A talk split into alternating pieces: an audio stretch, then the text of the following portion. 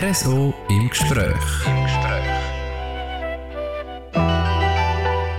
Grüezi miteinander und herzlich willkommen zum RSO im Gespräch. Mein Name ist Dies Fritsch und heute rede ich mit einem jungen Typ, 25-jährig ist er, und er ist ein rechter Tausendsassa. Hufprojekt hat er schon gemacht oder sind am Laufen. Er setzt sich für das Klima ein, ist neu in der Geschäftsleitung von der jungen grünen Schweiz. Schön bist du da aus dem Glarnerland, Sven Keller. Yes, danke vielmals. Voll cool, zum da sein. Sehr gerne. Sven, am besten kumpen wir gerade voll rein und picken mal ein paar Projekte von dir raus. Zuerst vielleicht mal über deinen Gerechtigkeitssinn reden. Du schaust auf deine Mitmenschen und hilfst ihnen irgendwo durch, wo es geht. Unter anderem mit dem Projekt Essen verteilen. Was ist das genau? Das Projekt Essen verteilen ist eigentlich so ein Ableger vom, vom fast international oder mal internationalen Projekt, das immer wieder aufkommt, ist, um einfach Essen, wo in der, vor allem in den Läden vorgeworfen würde werden, aber eigentlich noch zum vom, also wo man eigentlich noch gut kann essen kann. Das wird normalerweise vorgeschmissen, weil es einfach halt wirtschaftlicher ist und jetzt haben mega viele Leute auch im, im ganzen Aufschwung von dieser Thematiken, dass man besser und bewusster mit Ressourcen soll umgehen und so ist natürlich das auch aufgekommen, hat man, das gemerkt, hey, man, die Lebensmittel sollte man doch irgendwie essen können. Die sollte man doch nicht einfach fortschmeißen, auch wenn es jetzt das erste Mal nicht wirtschaftlich ist und darum hat sich auf der ganzen Welt haben sich so Projekte ähm, aufgetan und im deutschsprachigen Raum gibt es foodsharing.com oder .de, wo, man dann, wo wir dann eine Art der Schweizer Seite daraus machen können und jetzt einen Verein damit gegründet haben jetzt ist das im Glarnerland eigentlich auch voll am Laufen. Also wir dürfen bei ein paar Läden äh, jede Woche Lebensmittel abholen und retten und die haben nachher im Raum in Glarus und in Neffels haben wir einen Kühlschrank, also einen öffentlichen Kühlschrank, halb öffentlich leider. und dort können, können eigentlich Leute einfach zu Öffnungszeiten dann die Lebensmittel gratis abholen. Ja. Du hast jetzt aber gar noch vorher gesagt, äh, so halb öffentlich. Was ist da der Grund? Hat irgendetwas ja. nicht funktioniert? In Glarus unter dem Güterschuppen haben wir ein kleines Räumchen bekommen. Wir dürfen das auch gratis nutzen, das ist mega cool. Und dann haben wir gedacht, hey, komm, das öffnen wir einfach. Und dann tun wir das Lebensmittel dort rein, dann kann jeder einfach äh, kommen und gehen, wie er will und das Zeug holen. Und das ist nach, nach einem Monat, zwei oder so, ist klar gewesen, das hat äh, auch Randalieren gegeben und so.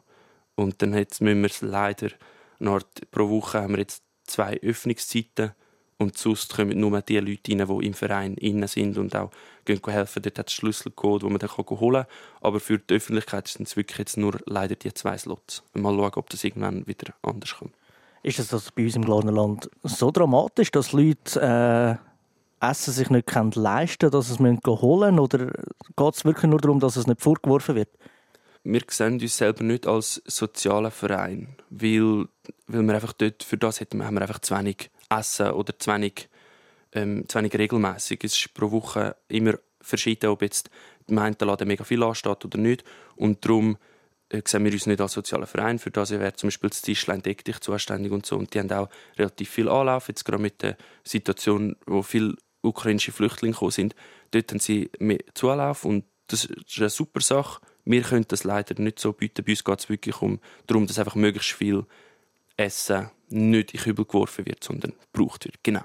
Aber ich glaube nicht, dass mega viele Leute jetzt zu wenig Essen haben. Es gibt Familien, wir wissen das auch durch unsere Arbeit, wo wir wirklich mitbekommen, ah, die wären mega froh, und da probieren wir das dort natürlich auch so ein bisschen, ähm, nach unseren Möglichkeiten auch zu unterstützen. So Familien zum Beispiel. Aber ja, grundsätzlich haben wir, glaube ich, ein gutes Angebot mit Tischlein deck dich.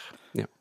Dann habt ihr schon Rückmeldungen bekommen. Also nützt das etwas Food Waste oder ist das jetzt etwas, wo, wo ihr für euch ein eigenes Gewissen macht, sozusagen, blöd gesagt?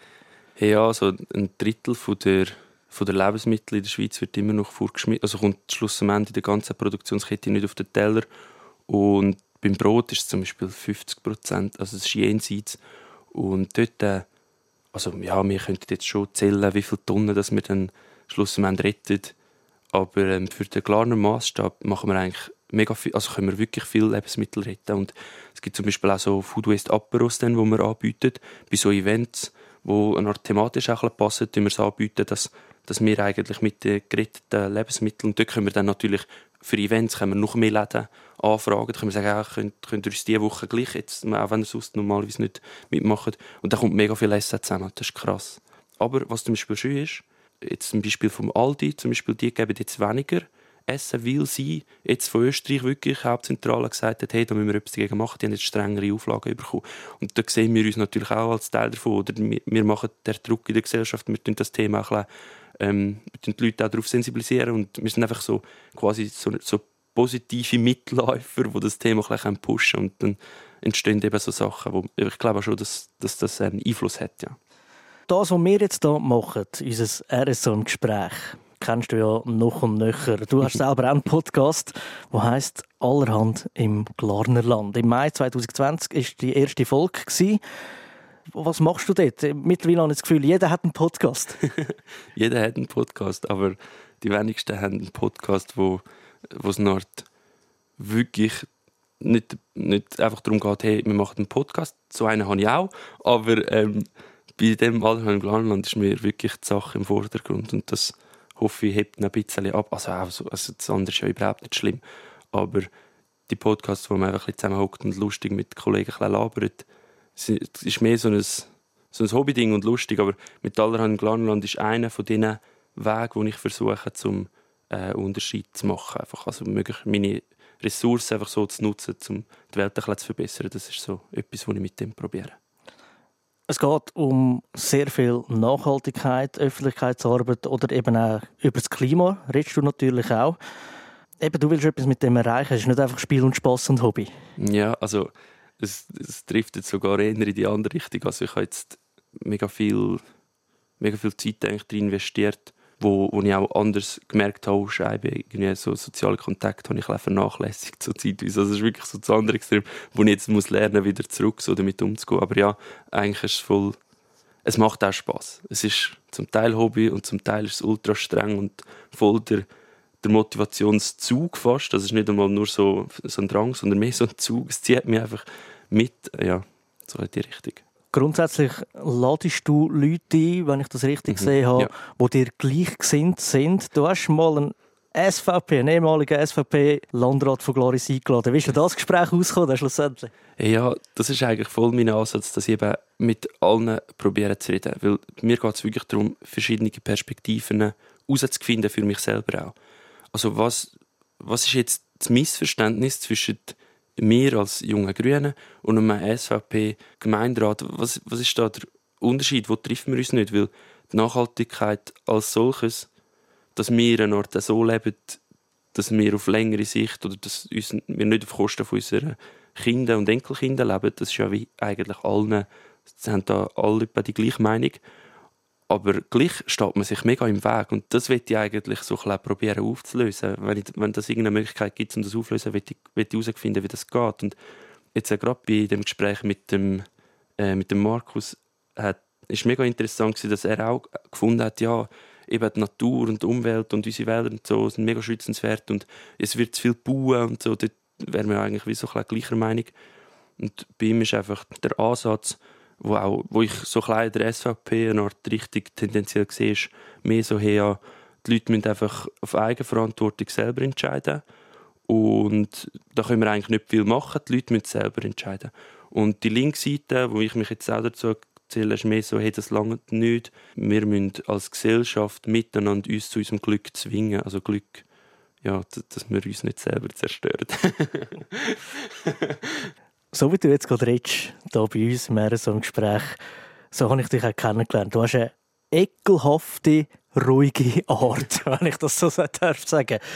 Auf politischer Ebene, egal welche Partei, gibt es eben so gibt's Polderer, mhm. die wegen jedem Furz irgendetwas äh, erzählen und auch sehr emotional werden.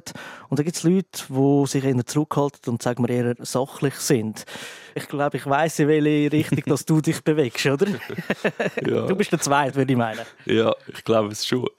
Das Ding ist halt, ich weiß nicht, ob das gescheit ist. Weil, ja, so Polter sind so auch wenn es mega vielleicht müsste man so eine Kombination mal ausprobieren, so eine Polteri, die mega sachlich bleibt. Ich weiß nicht, ob das irgendwie... Aber vielleicht finde ich das mal raus. du hast ja noch ein bisschen Zeit, oder? Yes. Aber weißt, weißt, so du mit deiner Art, du hörst zu, nimmst das Gegenüber auch an, eben der Mensch schlussendlich auch nicht die gleiche Meinung haben. Hast du nicht Angst vor dem Moment, wo du merkst, oh, Mist, das funktioniert so, wenn ich das mache, nicht. Ich muss jetzt anfangen zu poltern. Ja, ich, schließe es nicht aus, dass es irgendwann der Moment wird kommen, wo ich merke, oh, Scheibe, jetzt, jetzt muss ich mehr Gas geben. Aber so in der jetzigen Situation, wo ich bin, in meinem Alter, oder jetzt ist noch Studiumthema und dann ist noch irgendwie Geld verdienen, also das arbeite ich dann auch als Lehrperson nächstes Jahr zum Prozentsatz und so. Ich habe das wie noch nicht ganz ausreizen mit dieser ruhigen, sachlichen Art. Darum habe ich dort noch genug zu tun, wo ich wirklich mich freue darauf, zu probieren mit dieser ruhigen Art. Und wenn dann, ja, wenn ich dann merke, oh Scheibe, jetzt bin ich fünf Jahre dran und es hat noch nichts sich tun, dann fange ich vielleicht an zu explodieren oder so. Aber ich probiere es auch dann bewusst zu machen. Manchmal probiere ich es bewusst, um mich so über Sachen aufzuregen mit Kollegen. Also so auch lästern und so mache ich eigentlich wie mega gerne, weil ich dann merke, so, ah, ich probiere es, es geht. Also mich interessiert es eigentlich wirklich nicht. Was Eben, aber das ist dann das Schauspiel von deiner Seite. Genau, ja. Ich probiere das, dann so probier das dann so ein aus, wie es ist, wenn man sich über Leute aufregt und so, aber ich selber kenne es nicht so. aber man muss sich auch nicht aufregen, eine eigene Meinung kann man aber haben. Yes, und das muss ich unbedingt äh, mehr mich darauf konzentrieren. Ja. Du bist bei den jungen Grünen, die sich natürlich für das Klima einsetzt. In dieser ganzen Klimadebatte zum Teil gibt es nach meiner Ansicht ein paar Köpfe, die mühsam sind, damit sie mühsam sind, mhm. schlussendlich. Das finde ich super, weißt Klima und alles. Ich bin voll dabei. Schauen, dass ich nicht so einen riesigen Fußabdruck habe. Aber gerade diese Leute arbeiten zum Teil mit einer Resistenz und einer ekelhaften Art, dass man genau so die nicht unterstützt. Also konkret jetzt, du weißt, auf was ich raus will. Sven. der Klimakleber. du weißt ganz genau, was ich raus will. Yeah. Was haltest du von all diesen Strassenkleber und äh, Kunstzerstörer zum Beispiel? Ja, also auch dort äh, sehe ich wieder beide Sichten, oder? Ähm, die eine Sicht ist, dass wir eine Art in einer Situation sind, in einer globalen Situation, wo wir wirklich eigentlich schon lange keine Zeit mehr haben und die Jungen natürlich auch merken, hey, es passiert viel zu wenig und das, das lernt man mittlerweile auch in der, also in der Primarschule lernt man eigentlich so, ja, so und so viel. Wenn alle so wie in der Schweiz würden leben, dann bräuchte es so und so viel drei oder dreieinhalb Welten, um die Ressourcen zu decken und so. Und dass man nachher wie in dem Alter eine Art voll, nach, voll nicht mehr sieht, ja, wie was machen wir jetzt? Dann verstehe ich, dass man irgendwie so sich auf die Straße klebt und so. Und ich finde es auch in dem Sinn super, für mich ist es super, dass es passiert, weil ich jetzt viel mehr über das Thema reden kann.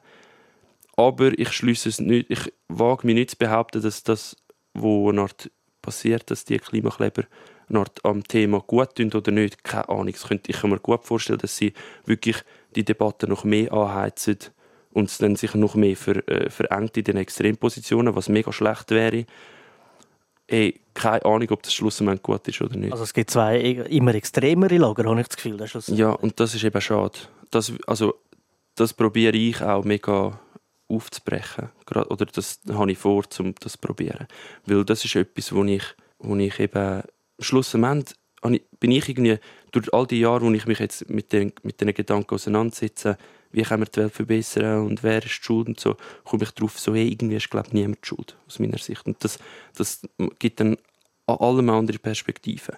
Ja. Das ist aber nicht so, dass du dich würdest auf die Straße kleben Ich würde mich nicht an die Straße kleben, weil ich das Gefühl habe, dass ich mit der Kommunikation mehr ausprobieren will.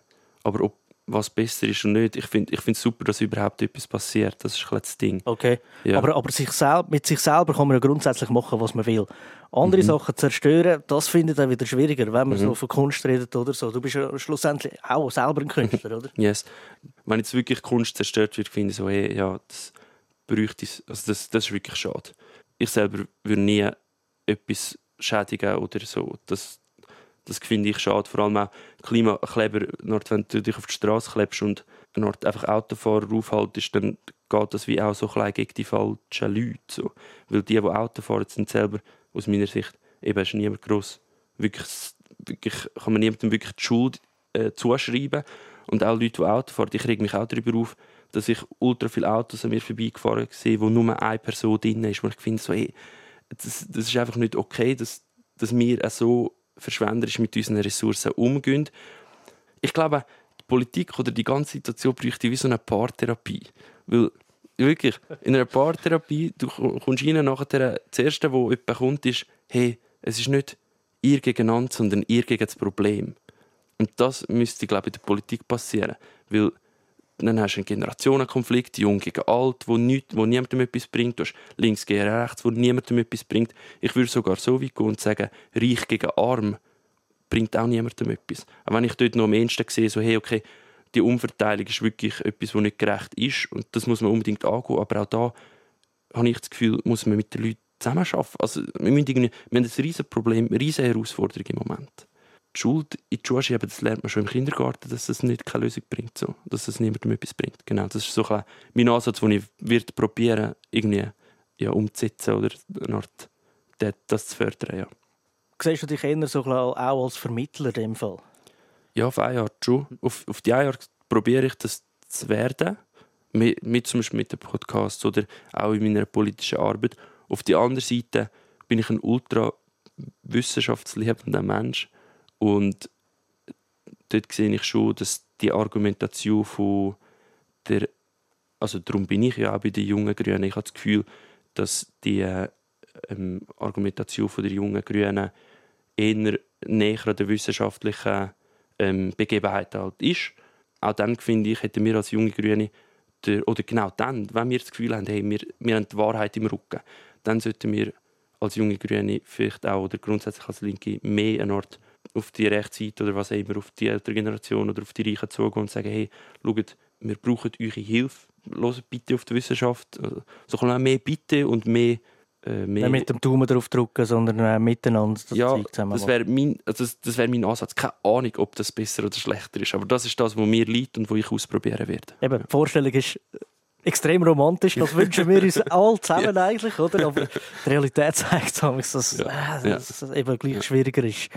Ich würde mal gerne herausfinden, wieso du so bist, wie du bist. Wie bist du aufgewachsen? Es gibt ja zwei Möglichkeiten. Entweder es wird von den Eltern vorgelebt oder überhaupt nicht und äh, Che Guevara-mässig äh, will man dagegen Steuer geben schlussendlich. Wie war es bei dir? Gewesen? Haben sich das deine Eltern schon von Anfang an eingebläut? Mm, auf eine andere Art. Also das mit dem Klimazeug, dort stehe ich bei meiner Verwandtschaft so ein bisschen alleine da. okay. Aber ähm, es war ultra wichtig, immer ich bin sehr christlich aufgewachsen. Meine Eltern sind sehr religiös. Und dort ist es halt um so gegangen, Sachen gegangen wie ja, Nächstenliebe und so, dass das mega wichtig ist. Das ist, ist uns eher eingebläut worden. Und nachher im, in der Jugend, wo ich dann auch Zeit hatte, und was man auch muss sagen, ein grosser Teil, wieso ich so wurde, wie ich bin, wenn man das jetzt als positiv will, Art darstellen ist auch ganz, ganz, ganz viele Privilegien dabei. Also wir haben nie ähm, Geldnot oder so, wir haben immer genug finanzielle Mittel gehabt. Wir haben in der Familie auch immer mega gut gehabt und ähm, auch gesund und so Sachen. Also das sehe ich als grosser Teil. Und der zweite Teil ist eben noch die ethischen Fragen, die früher aufgeworfen worden sind, aber, aber auch ganz viel Freiheit uns wurde. Also die Eltern haben wie immer gesagt, hey, schau, du musst dann selber wissen, was du damit machst und so. Das schätze ich eigentlich sehr, weil in der Jugend, klar, dann hinterfragt man das halt mit der Religion auch sehr stark hinterfragen, oder was dort alles falsch läuft. Und im Glauben muss man sich dann so ein bisschen selber finden und so. Und dann habe ich aber irgendwann einfach gedacht, so, hey, schau, ich habe alles, also mir geht es gut, ich habe eigentlich eine sichere Zukunft, so weit, wie ich das beurteilen kann.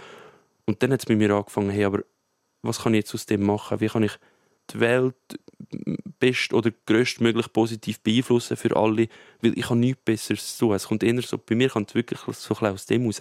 Ich, habe, ich sehe nicht, was ich Besseres zu tun hätte mit meinem Leben, als probieren, die Welt zu verbessern für Leute, die nicht die Privilegien, nicht das Glück haben, wie ich es hatte. Und irgendwann aus dem rauskommt. Und dann ist es ganz viel einfach selber Gedanken machen und, und philosophische Gedanken, wo ich mega Freude daran habe. Und, ja. Aber eben, da, so wie du aufgewachsen bist, eben, es hat eigentlich schon noch recht viel damit zu tun. Wieso bist du heute nicht irgendwie auf einem Berg am Bauern zum Beispiel? also, das ist eine mega spannende Frage. Weil das ist auch so ein bisschen, zum Beispiel so Mönche oder so, die sich eine Art zurückziehen und irgendwie gehen meditieren wo ich mega bewundernswert finde. So. Es ist mega spannend, aber das wäre gar nicht für mich. Das, das würde ich so zu egoistisch finden von mir. Da würde es mir wie, da hätte ich das Gefühl, hey, ich mache es mir zu einfach. Wenn ich für mich herausfinde, wie ich kann nicht mehr auf Kosten von anderen leben ist ja das schön und gut für mich. Aber wenn nachher die Welt immer noch so viele Menschen eine Ort auf der Welt leben, die gar nicht mitbekommen, wie viel zu viele Ressourcen dass sie verbrauchen und das auf Kosten von anderen leben, auf Kosten von äh, Leuten in ärmeren Verhältnissen, auf Kosten von der nächsten Generation, dann nützt es genau nichts, dass ich ein reines Gewissen habe und für mich einfach einen Weg gefunden habe, wie ich kann, ja, vielleicht 2000 Franken im Monat verdienen und alles für Bio-Lebensmittel ausgeben und so und sonst nichts machen. Schön und gut, aber das hilft halt der Gesellschaft nicht. Das ist ein gemeinschaftliches Problem und darum sehe ich mich jetzt nicht in einer Position, um irgendwie, ja, hey, ich gehe irgendwo voraus in den Wald oder so, suche mir ein Hütchen, probiere Selbstversorgung. Auch wenn das mega cool wäre und mega lustig, aber nein, das, wär, ja, sehe ich mich nicht so. Wir haben es noch wegen der Lebenskosten. Das Leben ist teuer. Mhm. Das Leben ist brutal teuer. Yes. Und wenn wir jetzt noch ein bisschen nachhaltig leben ist es ja noch viel teurer schlussendlich. Ja. Also wenn ich jetzt zum Beispiel meine Frau geht immer in einen unverpackten Laden zu Gloris, mhm. kauft Bio da und dort. Und wenn ich die Rechnungen anschaue, begreife ich ganz, ganz viele Leute, die das eben nicht mhm. machen. Yes. Also ich sage, ich sage jetzt und da, es ist zu teuer schlussendlich. Ja. Und dort würde ich eben widersprechen in dem Sinne, also ich bin einverstanden, es ist zu billig, das andere ist zu billig. Okay. Es ist ausgerechnet worden, also das weiß man von der Wissenschaft, äh, man, hat, man hat geschaut, okay, Biolandwirtschaft, wie viel Folgekosten hat das für die nächste Generation? Konventionelle Landwirtschaft, wie viel Folgekosten hat das für die nächste Generation? Und es ist eigentlich eine recht klare Rechnung, dass pro so und so viel Hektar eigentlich, ja, die genauen Zahlen sind jetzt nicht wichtig, aber Bio-Lebensmittel zu posten ist für die Gesellschaft günstiger als konventionelle Produkte. Das weiß man. Also Wissenschaft, eben, ob man es weiß oder nicht, das sagt einfach die Wissenschaft im Moment. Mhm. Das bedeutet eigentlich müssten Bioprodukte günstiger sein, beziehungsweise konventionelle Produkte teurer sein. Und jetzt haben wir genau das Problem, hey, das, das können sich nicht alle leisten. Oder eben das interessiert der Normalbürger nicht, der schaut aufs Portemonnaie und sagt, genau. hey, ja, yes. ist billiger. Und dort äh, sehe ich eben, und das ist mir ultra wichtig, das ist ein ultra wichtiger Punkt für mich oder eine Erkenntnis, die ich für mich gefunden habe, die richtige Kostenwahrheit. Wir müssen irgendwie müssen wir es herbringen, dass, dass der Preis, den man im Laden angeschrieben ist, dass das wirklich auch das beinhaltet, wo ähm, wo ich auch Kosten verursache. Aber das ist ein Paar Schuhe. Und das andere Paar Schuhe ist, dass sich das alle leisten können. Dort geht es um irgendwie so eine Umverteilung und so. Das wäre dann eher so die Linkhaltung, oder? Dass man sagt, hey, alle Leute müssen sich können leisten Lebensmittel zu posten, die nicht auf Kosten von anderen geht. Und dann ist es keine Lösung, zu sagen, okay, dann machen wir, dann machen wir einfach die Lebensmittel, produzieren wir so billig, dass es auf Kosten von anderen geht, dass sich all das leisten können. Sondern die Lösung wäre, hey, wir müssen mehr für unsere Lebensmittel zahlen und wir müssen schauen, dass alle Leute eine Existenzsicherung haben, ähm, wo, wo man wie mit gutem Gewissen kann Lebensmittel posten und weiß, okay, ich, ich, bin, ich habe keine Angst, dass ich nächsten Monat kein Geld mehr habe. Und so. Das ist ja das Polarisierende. Oder, ey, nein, die wollen uns das Autofahren verbieten, sie wollen uns Fleisch essen verbieten, sie wollen uns Fliegen verbieten, dabei fliegen sie selber und so Zeugs. Und wenn, wenn wir einen Schritt Richtung Kostenwahrheit kommen, dann wäre das alles kein Thema mehr. Dann kannst du sagen, hey, schau, flieg so viel, wie du willst aber es kostet halt brutal viel, weil das einfach Realität ist, dass es ultra viele Ressourcen braucht. Mhm. Iss so viel Fleisch, wie du willst, aber du musst halt dafür zahlen. Also, du kannst schon jeden Tag Fleisch essen, dann brauchst du einfach einen Job, der dich so gut zahlt, dass du dir das kannst leisten kannst. Und dann ist okay. Dann hätten wir wie den Konflikt auch nicht mehr von wegen, von wegen ja, die wollen uns das verbieten und so. Darum, ich setze so auf das. Ja. Wir gehen noch mal ganz kurz zurück auf das Klima. Da hat es letztes Jahr an der Landsgemeinde Glaris hat, äh, Abstimmung gegeben. Landsgemeinde 2022 über autofreie Sündung im Klüntel ist dort abgestimmt worden. Und einer von denen, der auf dem Ring geredet hat, bist du Yes. Wenn wir das Klüntel und die Strasse ins Klüntel entlasten und wenn wir das Klüntel haben mit einer hohen Erholungsqualität, dann langt es nicht, wenn man Kapazitätsbeschränkungen einführt und anfängt zu sperren. Das bisherige Konzept macht sicher Schritte in die richtige Richtung. Aber um das Problem nachhaltig zu lösen, muss man auch Platz schaffen für zukunftsfähigere Formen von der Mobilität und sanfte Tourismuskonzepte. Wie war das für dich auf dem Ring? Also nervös gewesen? Ja, ich war sehr nervös. Beim Auflaufen und als ich oben war, war es super. Zum Glück. Es ist auch schon anders. Also ich bin das erste Mal auf dem Ring, gewesen, aber bei anderen Auftrittssachen hatte ich es auch schon gehabt, dass ich zu nervös war. Aber ja, es ist krass. Also es war eine mega coole Erfahrung. Gewesen. Und dann bist du von dir aus auf den Ring gegangen oder äh, bist du sozusagen von einer Partei angestellt worden? Ja, beides. Also, wir haben bei den jungen Grünen haben wir schon überlegt, hey, was können wir machen, um das, um das pushen oder ja, wie bauen wir das auf? Und ich habe dann gefunden, so, hey, ja, ich würde eigentlich gerne mal die Erfahrung machen, auf den Ring zu gehen. Und dann haben wir da zusammen geschaut, ja, wo, wo wir es reinpassen. Und es ist alles so klein strategisch im Hintergrund, wo nicht so mein Ding ist, aber ich habe dann wirklich das noch reinbringen, wo, ja, wo ich wichtig finde. Das war mega cool. Gewesen. Jetzt ein Jahr später kannst du sagen, hast du alles selber geschrieben oder hat dir jemand geholfen? ähm, ja, das war mega lustig. Wir sind das dritte Art geguckt in einer WG von, von den Kollegen und dann haben wir zusammen geredet, ja, okay, was sagen wir? Und eigentlich ein Großteil der Rede war, wo ich, wo ich wie gefragt habe, so, aber was ist es denn genau? Und dann eine Kollegin angefangen zu erzählen, was eigentlich das Ding ist. Und dann habe ich mitgeschrieben und gefunden, das ist super. Und dann habe ich es noch ein bisschen ausgebaut, ja. Es ist ja dann nicht so gekommen, wie die Vorlage vorgesehen hat. Äh, es ist stark abgeschwächt worden. Mhm. Ist es gleich ein Erfolg gewesen oder mega schade? Oder wie, wie hast du die Abstimmung dann erlebt? Für uns war es ein riesiger Erfolg, weil, wir, weil die Memorialsanträge generell eine Art nicht häufig angenommen werden an der Landsgemeinde. Also Memorialsanträge, das sind die, wo die Leute selber können, äh, Anträge stellen an der Landsgemeinde? Genau, ja. Ähm, wo, wo es eigentlich nur eine Unterschrift braucht mit einem kleinen Text. Ja, das wird ja der Landsgemeinde besprochen und der Landrat tut eigentlich darüber entscheiden, ob das von der Landsgemeinde kommt. Und normalerweise wird das nicht angenommen. Und darum war es mega cool, gewesen, also, dass, dass gerade der Peter, der nachher schon als Gemeindepräsident eigentlich ähm, bestimmt war, ein paar Monate davor, ähm, hat nachher der Kompromissvorschlag gefunden, hey, es ist wichtig, dass man das Gefäß schafft, um es mal auszuprobieren. Aber die acht Tage, wo wir eigentlich, wir haben gesagt, hey, wir wollen acht Sonntage über den Sommer, haben dann die meisten gefunden, ja, ist, ist wirklich zu viel oder das braucht es eigentlich nicht. Und er hat dann gefunden, hey, machen wir einfach einige Sonntage und jetzt muss natürlich der, äh, die Regierung muss jetzt gleich Ort das ausarbeiten, so ein Konzept und darum ist es für uns ein riesiger Erfolg. Ja nur einer von diesen ganz, ganz vielen Stationen, die du eigentlich schon hast erleben und auch schon gemacht hast.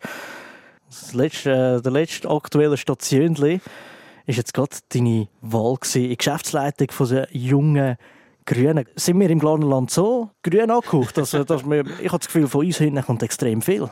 Hey, ja, ich glaube, äh, das Glarnerland durch die geografische Lage ähm, dass man sich eben so persönlich nach ist und mit der Landsgemeinde, wo, wo einerseits junge Leute politisieren kann, also wo, wo das möglich ist, dass man Art wie mehr in die Politik hineinsieht und auch, dass man Art wie auf dem, auf dem Ring auch eine Art wirklich für seine Meinung muss einstehen und so. Und ich erlebe allgemein Glarner Inna und Glarner haben sowieso relativ guten Ruf, so außerhalb, wenn man so anlässig ist, außerhalb vom Kanton, ist es, ah ja, Glarner, das sind coole Leute und so.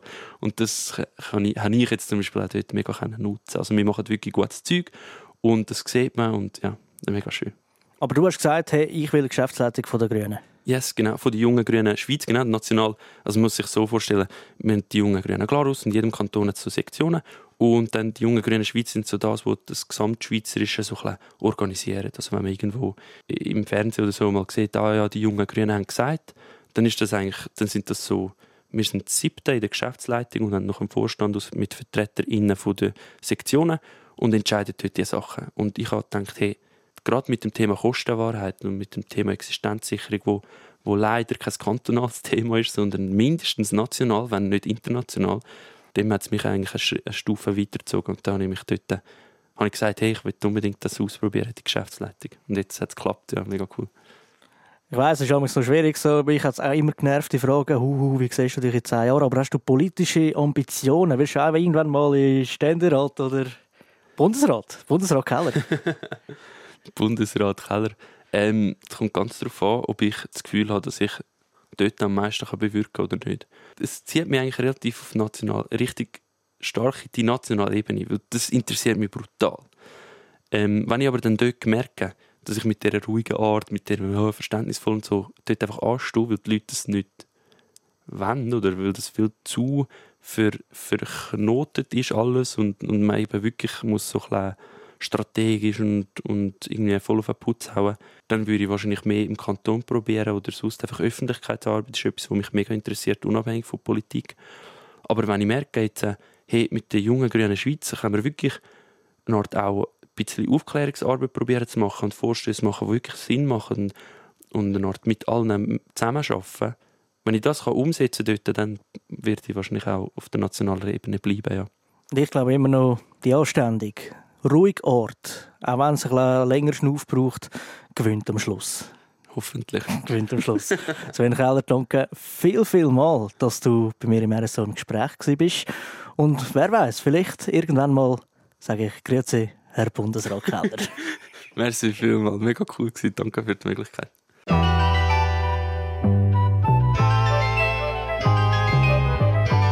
RSO im Gespräch.